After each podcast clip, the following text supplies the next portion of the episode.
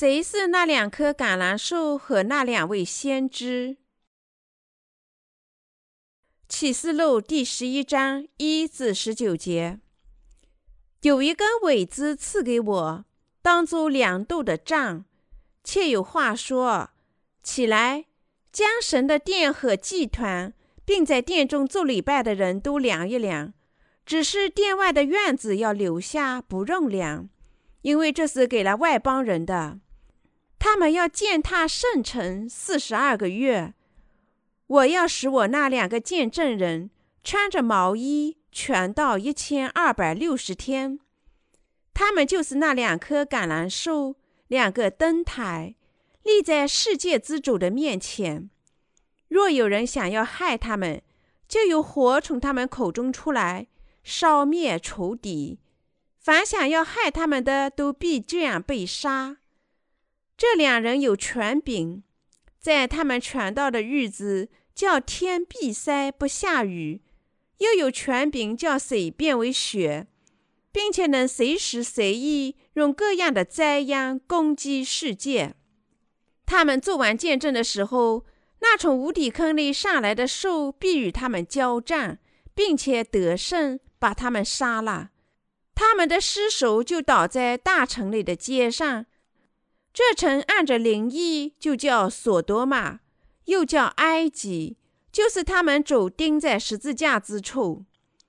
从各民、各族、各方、各国中，有人观看他们的尸首三天半，又不时把尸首放在坟墓里。住在地上的人就为他们欢喜快乐。互相馈赠礼物，因为这两位先知曾叫住在地上的人痛苦。过了这三天半，有生气从神那里进入他们的里面，他们就站起来，看见他们的人甚是害怕。两位先知听见有大的声音从天上来，对他们说：“上到这里来。”他们就驾着云上了天。他们的仇敌也看见了。正在那时候，地大震动，城就倒塌了十分之一。因地震而死的有七千人，其余的都恐惧，归荣耀给天上的神。第二样灾祸过去了，第三样灾祸快到了。第七位天使吹号，天上就有大声音说：“世上的国成了我主和主基督的国，他要做王。”直到永永远远，在神面前坐在自己位上的二十四位长老就面伏于地敬拜神，说：“昔在今在的主神全能者啊，我们感谢你，因你执掌大权做王了。外邦发怒，你的愤怒也临到了，审判死人的时候也到了。你的仆人众先知和众圣徒。”凡敬畏你名的人，连大带小得赏赐的时候也到了；你败坏那败坏世界之人的时候也就到了。当时，神天上的殿打开，在他殿中出现了他的约柜，随后有闪电、声音、雷轰、地震、大跑。启示录第十一章中的道对我们非常重要，因为它全部都是神的道。为了毁灭这个世界，神事先要做的一项极为关键的工作，这是以色列民最后一次收获。神还有另外一项工作，既为以色列民，又为外邦人，这就是要他们殉难，让他们参与第一次复活和被提。由于圣经全面解释了这些问题，我们需要找出神的赎罪拯救。在新约圣经中是如何实现的？圣经给我们讲述了这些话题。假如我们不能密切检视这些问题，我们就会对在启示录中出现的圣徒、神的仆人和以色列民感到困惑。注释第一节：有一根苇子赐给我，当作量度的杖，且有话说：起来。将神的殿和祭坛，并在殿中做礼拜的人都量一量。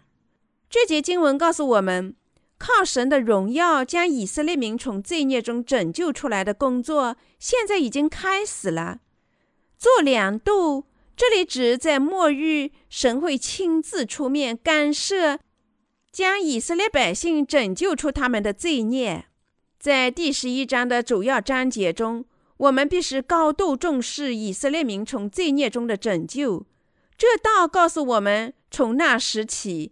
水和圣灵的福音将传给以色列民，意味着神的工作会将以色列民转变成神的子民，靠耶稣基督赐予的拯救恩典，将他们拯救出罪孽。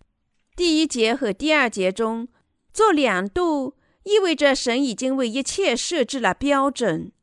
神度量殿的目的是，虽然已计划拯救以色列民，但神要知道。他们的心灵是否已经准备领受拯救？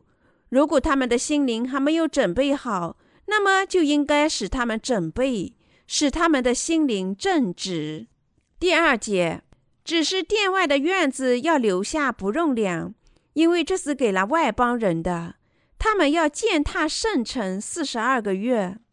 神赐撒旦蹂躏外邦人三年半的能力，因此。所有的外邦人必须尽可能在七年大苦难时期的最初三年半，在心里接受水和圣灵的福音，守旧的道。当大苦难终点过去，并进入后半期时，世界的历史就将结束。在不久的将来，所有外邦人以及已经从一切罪孽中得救的圣徒，都会受到撒旦的蹂躏。因此。外邦人必须在大苦难最初三年半过去之前获得罪孽的赦免，并准备好顺纳的信仰。在最初的三年半，以色列的百姓会遭受到极大的困难，但在这个时候，他们会接受耶稣为他们的救世主。最终，以色列民会在大苦难最初三年半的时间，从他们的罪孽中得救。我们必须认识到，即使在大苦难时期，也允许以色列民赦罪。第三节，我要使我那两个见证人穿着毛衣传道一千二百六十天。神将特地为以色列民执起两位见证人作为他的仆人。神为以色列民执起的两位先知得到的能力，强大于过去的先知两倍。神通过他们见证开始在以色列民中的工作，让他们接受耶稣基督是他们的救世主。通过这两位先知的工作，使得以色列民会成为神真正的重生子民。神在末日会派两位先知把以色列民拯救出他们的罪孽，让两位先知创造奇事和奇迹。使以色列民在这两位先知的领导下归于基督，并相信他是他们的救世主。这两位先知将在大苦难最初三年半的时间里，让以色列的百姓吃神的道一千两百六十天。神把谁和圣灵的福音赐给以色列民，使他们相信，并赐他们同样的拯救。即新约圣经时代外邦人因信从罪孽中得救的拯救。第四节，他们就是那两棵橄榄树，两个灯台立在世界之主的面前。这里的两棵橄榄树指神的两位先知，启示录第十一章第十节。另一方面，两个灯台指神在外邦人中建立起来的神的教会。还有神许给以色列百姓的教会，神已在犹太人和我们外邦人中建立起教会，他会继续从事将灵魂拯救出罪孽的工作，直到末日。神通过两棵橄榄树和两个灯台告诉我们，就像他曾经举起旧日圣经时代的先知，将以色列民从他们罪孽中拯救出来。小日先知并通过他们工作一样，当末日来到时，他也会在以色列民中举起两位先知。先知将传播他的道，他会通过这些先知把以色列民引向耶稣。以色列民没有认真对待起源于外邦人的神的仆人，他们不愿意听神的仆人对他们说的话。由于他们知道献祭制度和旧约圣经的预言，神在末日时代的先知是要从以色列自己的百姓中产生。以色列民非常精通圣书，他们甚至可以一边跑步一边完美的背诵律法书。正因如此，他们绝不相信神的仆人对他们说的话。大神的仆人听了你我传播的水和圣灵福音后，就会从他们自己的百姓中兴起；水和圣灵福音的信徒从他们百姓中兴起，并在信徒中兴起神定下的两位先知。先知向他们解释和传播神的道。只有那时，以色列民才会相信。以色列民会知道，这两位先知见证人是神亲自差遣和兴起来的先知，是为了在末日将他们拯救出罪孽。这些先知将施行他们的万能，就像以色列民熟知和相信的，在旧约圣经中神的仆人曾经施行的能力一样。以色列民将亲眼目睹两位见证人实际上创造的非凡奇迹。从这时候起，以色列的百姓将归于耶稣基督，信仰主。当他们把耶稣基督看成神的儿子和他们的救世主，就像我们一样时，他们就具有和我们相同的信仰。也就是说，他们也将靠信仰水和圣灵的福音得救。这两位见证人将解释神的道，并在七年大苦难中让以色列的百姓吃神的道一千两百六十天。就像你和我这些新约圣经时代的外邦人已经靠信仰水和圣灵的福音得救一样，神也会允许以色列民在末日靠信仰水和圣灵的福音得救。正如第四节告诉我们，他们就是那两棵橄榄树。两个灯台立在世界之主的面前。圣经称这两位见证人就是两棵橄榄树。那两棵橄榄树指末日的两位先知。圣经在第十节写道：“住在地上的人就为他们欢喜快乐，互相馈赠礼物。”因这两位先知曾叫住在地上的人受痛苦。这里我们必须理解神的道。着重弄明白谁是这两棵橄榄树。在旧约圣经时代，橄榄油使用在神殿里、圣殿和祭坛成品上，祭祀时涂敷橄榄油。橄榄油还有其他的用途，如供大殿灯的照明使用。在店里只使用纯的橄榄油，神并不允许什么油都能在他的店里使用。但他认为只有橄榄油能使用，因此我们必须知道橄榄油以及无花果树代表着以色列的百姓。对这两棵橄榄树和两个灯台的解释众说纷纭，有些人甚至称他们自己就是橄榄树，但其实这两棵橄榄树只被投高者，在旧约圣经时代。在确定先知、国王或祭司时，人们常常受高。当一个人如此受高时，圣灵就会降临到他身上。因此，该橄榄树是指靠圣灵怀孕的耶稣基督。罗马书第十一章二十四节。但对此，人们常常产生误解。然而，这两棵橄榄树。记在该主要圣经章节中提到的两位见证人，指神是为了以色列民的拯救，在末日兴起的两位仆人。这就是第四节告诉我们的内容。两个灯台指神允许在外邦人中间建立的教会和使徒以色列民的教会。在旧日圣经时代，以色列民起初有神的教会，但从新约圣经时代起。他们不再拥有神的教会，为什么呢？因为他们还没有承认耶稣基督，他们内心还没有圣灵。由于他们既没有接受水和圣灵的福音，也没有接受耶稣基督，神的教会已不在他们中间。但是在世界终结之前，在大苦难最初三年半里，神也会将他的教会许给以色列的百姓。正因如此，圣经才告诉我们两棵橄榄树，即两位见证人。主将建立他的教会，在犹太人和我们外邦人中从事将灵魂拯救出罪孽的工作。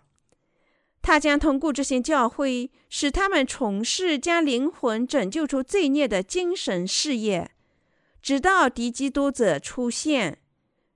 这意味着神将以圣徒、以教会的会员作为器皿，让他们从事拯救迷失在罪孽中灵魂的工作。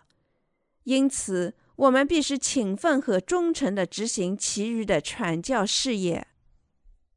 第五节。若有人想要害他们，就有火从他们口中出来，烧灭仇敌。凡想要害他们的，都必这样被杀。神将这种能力赐给两位先知，使他们能执行这特殊的使命，为了使以色列百姓悔改，并在末日战胜撒旦。神告诉我们，凡要害这两位见证人的，自己都要受到伤害。他道的能力将与这两位见证人同在，因此信仰这两位先知传教的以色列百姓将归于耶稣基督。正是这个原因，神才将两棵橄榄树即两位见证人许给以色列民，使他们能在末日从罪孽中得救。第六节，这两人有权柄，在他们传道的日子，叫天闭塞，不下雨。又有权柄叫水变为血，并且能随时随意用各样的灾殃攻击世界。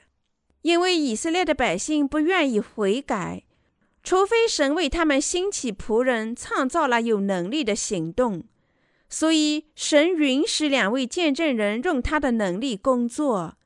两位先知不但将以色列民引向耶稣，他们还将用能力战胜神的敌人。实现他们蒙召的所有工作，神会赐予他们特殊的能力，使他们能将预言的道传播给以色列民，见证耶稣就是他们长久等待的弥赛亚，使他们相信。第七节，他们做完见证的时候，从那无底坑里上来的兽必与他们交战，并且得胜，把他们杀了。这道告诉我们。当七年大苦难过去三年半时，这个世界就会出现敌基督者。就在这个时候，那些信仰耶稣基督是他们盼望的弥赛亚的人，会最终从以色列民中兴起。但他们中的许多人在与兽、与敌基督者以及信徒的战斗中会殉难，以捍卫他们的信仰。神的两位先知在完成他们的恩召的工作后。也会殉难。这两位见证人将被杀害，是神的旨意。为什么呢？因为神要将他的报答赐予圣难者。这报答就是要他们参与第一次复活，与主一同参加羔羊的喜宴，永远欢乐。为了将他的祝福赐予所有的圣徒，神希望他们因信殉难，因此。所有的圣徒既不畏惧，也不会回避殉难，相反会以坚定的信仰拥抱殉难，领受被赐福的报答。第八节，他们的尸首就倒在大城里的街上。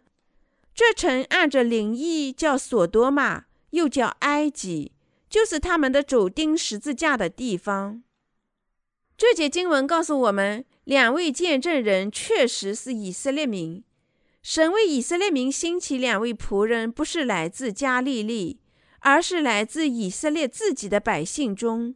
因此，两位见证人也被杀死在耶稣曾经被钉死十字架的同一个地方。这一事实明确地告诉我们，这两位见证人就是以色列民。对于以色列的百姓，他们是神的仆人。对于在精神上如同索多玛和埃及百姓的以色列民，神已经安排了两位先知，赐他们能力，让他们见证耶稣就是他们已经等待的弥赛亚，使以色列的百姓悔改，并且信仰耶稣。敌基督者将在耶稣被钉死在十字架上的各个地杀死两位神的仆人，因为敌基督者的信徒具有恶灵。他们对信仰耶稣和为他做见证的两位见证人恨之入骨，和以前钉死耶稣用矛刺他的侧身的罗马战士一样。那些具有恶灵的人不仅憎恨耶稣，而且也憎恨神的两位见证人，并将他们杀死。第九节，从各民、各族、各方、各国中。有人观看他们的尸首三天半，又不时把尸首放在坟墓里。在以色列民中，有些人不相信耶稣基督是他们的救世主。看到两位仆人的肉体死亡，他们因胜利而感觉欣喜若狂。为了增强这种胜利的感觉，他们甚至不埋葬受害者。但当神使两位见证人再生时，他们的胜利就会化成泡影，他们将因此惧怕神。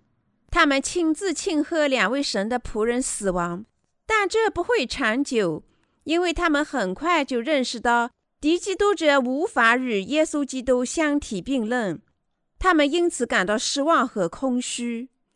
有些人不喜欢两位先知传播的神预言的道，他们反对两位由神兴起的仆人。最终与拯救的最后收获割绝，并成为了撒旦的信徒。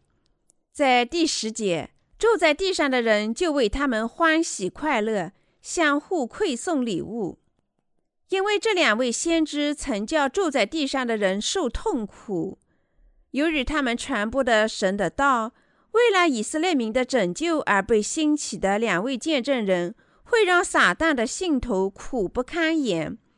因此，他们对两位见证人的死亡欢欣鼓舞，互相送礼物以表示祝贺。如果令我们心烦的人在眼前消失，我们也会感到庆幸。当神兴起的两位见证人传播神的道时，敌基督者以及信徒对他们恨之入骨。每当听见神的道，他们在精神上就感到极度的苦恼。由于任何时候两位见证人与他们谈论耶稣，他们都会感到痛苦的折磨，所以看到两位见证人被敌基督者杀害死，他们欣喜若狂，所以他们才相互交换礼物以表庆贺。第十一节，过了这三天半，有生气从神那里进入他们的面，他们就站起来，看见他们的人甚是害怕。但是神将让两位见证人参与第一次复活，这倒也证明了，在靠信仰主赐予的拯救之道从罪孽中得救后，为捍卫信仰而受难的圣徒将参与第一次复活。生命的气息在三天半时间后进入他们，这告诉我们，主在不久就会允许他们复活，就像他自己从肉体死亡中复活一样。神已将最早复活的信仰使给了所有的圣徒。对于圣徒自己来说，这是神赐予的极大福气；但对于所有的罪人来说，会带给他们极大的沮丧和恐惧。圣徒第一次复活是神的应许，是神对圣徒信仰的报答。第十二节，这两位先知听见有大声音从天上来。对他们说：“上到这里来。”他们就驾着云上了天。他们的仇敌也看见了。这道指出了所有圣徒的复活和被提。那些因信仰主预言的道而被拯救出他们罪孽的人，只能选择殉难去捍卫他们的信仰。这节经文告诉我们，主将复活所有这些圣徒，并提起他们。圣徒和神的仆人出于对神的忠心而殉难，他们将因为对主的信仰而得福，才被指入空中。我们不禁感谢主恩赐我们复活和被提，作为我们信仰了神赐予的赦罪而得救之后圣难的报答。父神将允许所有反对敌基督者和因信仰耶稣基督赐予的水和圣灵福音而圣难的所有人得到复活和被提。我们必须相信这个事实：圣徒的复活和被提，是因为他们信仰神赐予的水和圣灵福音而从拯救中流出的赐福。当末日里的撒旦及其信徒看到他们曾经迫害和杀死的圣徒复活和被提时，会发现他们所有的努力都在空中化成了泡影。神将复活和提起殉难的圣徒，但他会倒下，期望灾难毁灭地球上的人。当这项工作很快结束时，他会随圣徒来到地球上。邀请艺人参加基督的婚宴，我们的主会让婚宴此事一千年。当千禧年结束时，他会允许撒旦从无底坑里出来，与神和他的圣徒战斗。但神最终会毁灭撒旦及其信徒，判决他们被抛入永恒的火里。相反，一人将进入主的天国，与他一同生活。第十三节，正在那时候，地大震动，城就倒塌了十分之一。因地震而死的有七千人，其余的都恐惧，都归荣耀给天上的神。为了以色列民的拯救，神在两位先知圣难、复活和被提之后，他会允许天使随意的向这个地球倾倒下七万灾难。那些在圣徒被提后仍然在地球上的人，会接受期望灾难对他们的恩赐。只有那时，他们才会因为恐惧而进行搏斗，并将荣耀献给神。但这对他们没有用处，因为这不是真正信仰神爱心的行为。当这个世界被毁灭时，一人将拥有永恒的天堂。永恒的复活和永远的福气，而对于罪人，只有永恒之火的折磨在地狱里等待着他们。所以，每个人都必须靠信仰水和圣灵的福音，领受罪孽得赦。因为如此，罪孽得赦的人相信神向他们应许的新世界，他们把水和圣灵福音传播给每个人。第十四节，第二样灾祸过去。第三样灾祸快到了。除了那些因得救和圣难参与复活和被提的人以外，无论是外邦人还是以色列民，神的第三样灾祸将等待他们每个人。从天使第六次吹号发生到第七次吹号发生，开始期望灾难所持续的时间，被称为第二样的灾祸。七次吹号的灾难被分为三个时期，即早期、中期和晚期。自然灾难和圣徒因为敌基督者的圣难出现在第一样和第二样灾祸中。另一方面，第三样灾祸将完全毁灭这个世界。第三样灾祸是神的愤怒，将倾倒给人在地球上的罪人。第十五节。第七位天使崔浩，天上就有大声音说：“世上的国成了我主和主基督的国，他要做王，直到永永远远。”天上就有大声音，指已经从所有罪孽中得救的圣徒和仆人，在这个世界开始期望灾难时，已经在天上了。因此，那时神的仆人已经不在这个世界。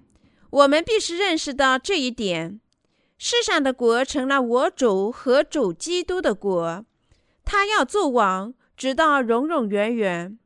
这时，圣徒会在天上赞美主，但在千万灾难倾倒下来之后，他们也将随主降临到这个新兴的地球上，并和他一起在这个世上统治一千年之后。主和圣徒将永远在新天新地里统治。为了拯救我们，我们的主作为一个仆人侍奉我们，而不是作为王统治我们。他已经将他的荣耀赐给我们，使所有信仰水和圣灵福音的人被拯救成神的子民。因为我们的主对于我们来说是永恒的王，他还将让他的子民永远统治世界。哈利路亚！感谢主。第十六节，在神面前坐在自己位置上的二十四位长老就面伏于地敬拜神。神理当接受所有的荣耀。从罪孽中得救的人，只有面伏在地崇拜和赞美神。我们的主做了一切拯救罪人的工作，理当永远获得所有圣徒和一切造物的赞美和崇拜。第十七节说：“昔在今在的主神全能者啊，我们感谢你，因你执掌大权做王了。为了从那时起永远的统治他的子民，我们的主将征服撒旦。”并从父神那里领受大能，他值得这么做。我要把荣耀献给他，因为主已消除了天下所有的罪孽，他已拯救了天下所有信仰水和圣灵福音的人，他已审判了他的敌人，理应获得这威严的能力，并永远的统治。因此，所有任何神统治权的人。都将因主的万能和爱心而披戴在赞美神的荣耀里。第十八节，外邦发怒，你的愤怒也临到了；审判死人的时候也到了。你的仆人众先知和众圣徒，凡敬畏你名的人，连大带小得赏赐的时候也到了。你败坏那败坏世界之人的时候也到了。在期望灾难倾倒下来的同时，那些在精神上仍做外邦人的人，肉体要被毁灭。这倒告诉我们，那时神将作为一切的审判官，审判每一个人，报答仆人、先知、圣徒和所有敬畏他的人，毁灭那些违抗和背逆他旨意的人。主会将愤怒的审判降临到那些。不认可他统治的人身上，但他会允许圣徒与他一同享受荣耀。这意味着主已成为所有人的审判官，无论是善良的还是邪恶的。当主作为重生者的王坐在他的宝座上审判每个人时，这个世界所有的罪人和义人都将得到他公正的审判。在做出审判时，主会将天堂和永生赐给圣徒，而将永远的毁灭和地狱惩罚降临到罪人的身上。耶稣做统治以及他子民做统治的赐福将永远继续下去。最初的世界将在这个时候结束，并开始第二个世界——基督的王国。第十九节，当时神天上的殿开啦。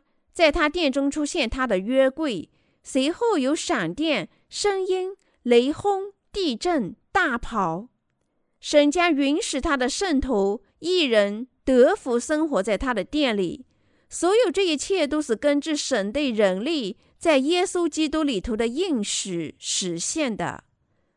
神的国从神预言的道开始，并因预言的实现而完成。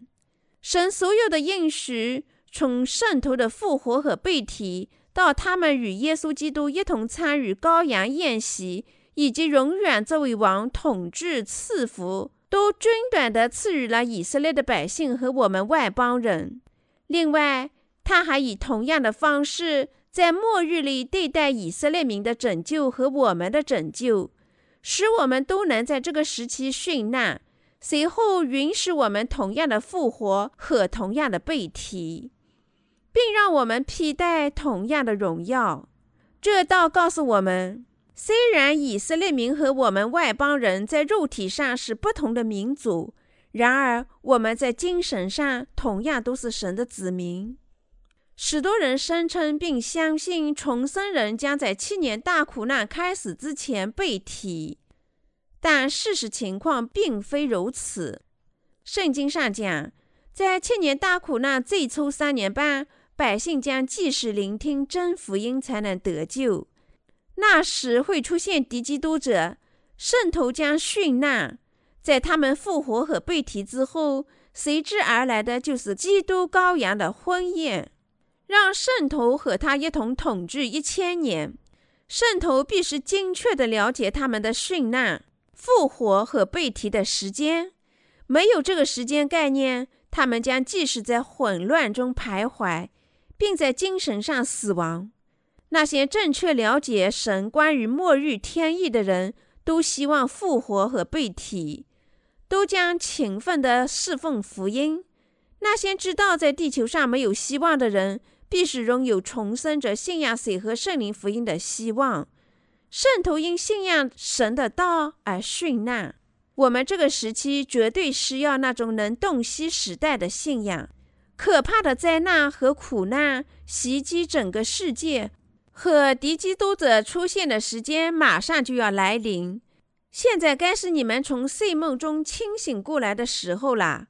我们必须牢记在心的是，我们必须经历大苦难，几乎所有的苦难。我们必须相信主的再来，相信我们的复活和被提，相信与基督一同参与羔羊的宴席。为了使我们在这个时代只有最恰当的信仰。我们应进入水和圣灵福音的方舟。我希望并请求你们，因为了解这个时代而拥有这个时代最迫切和最正确的信仰。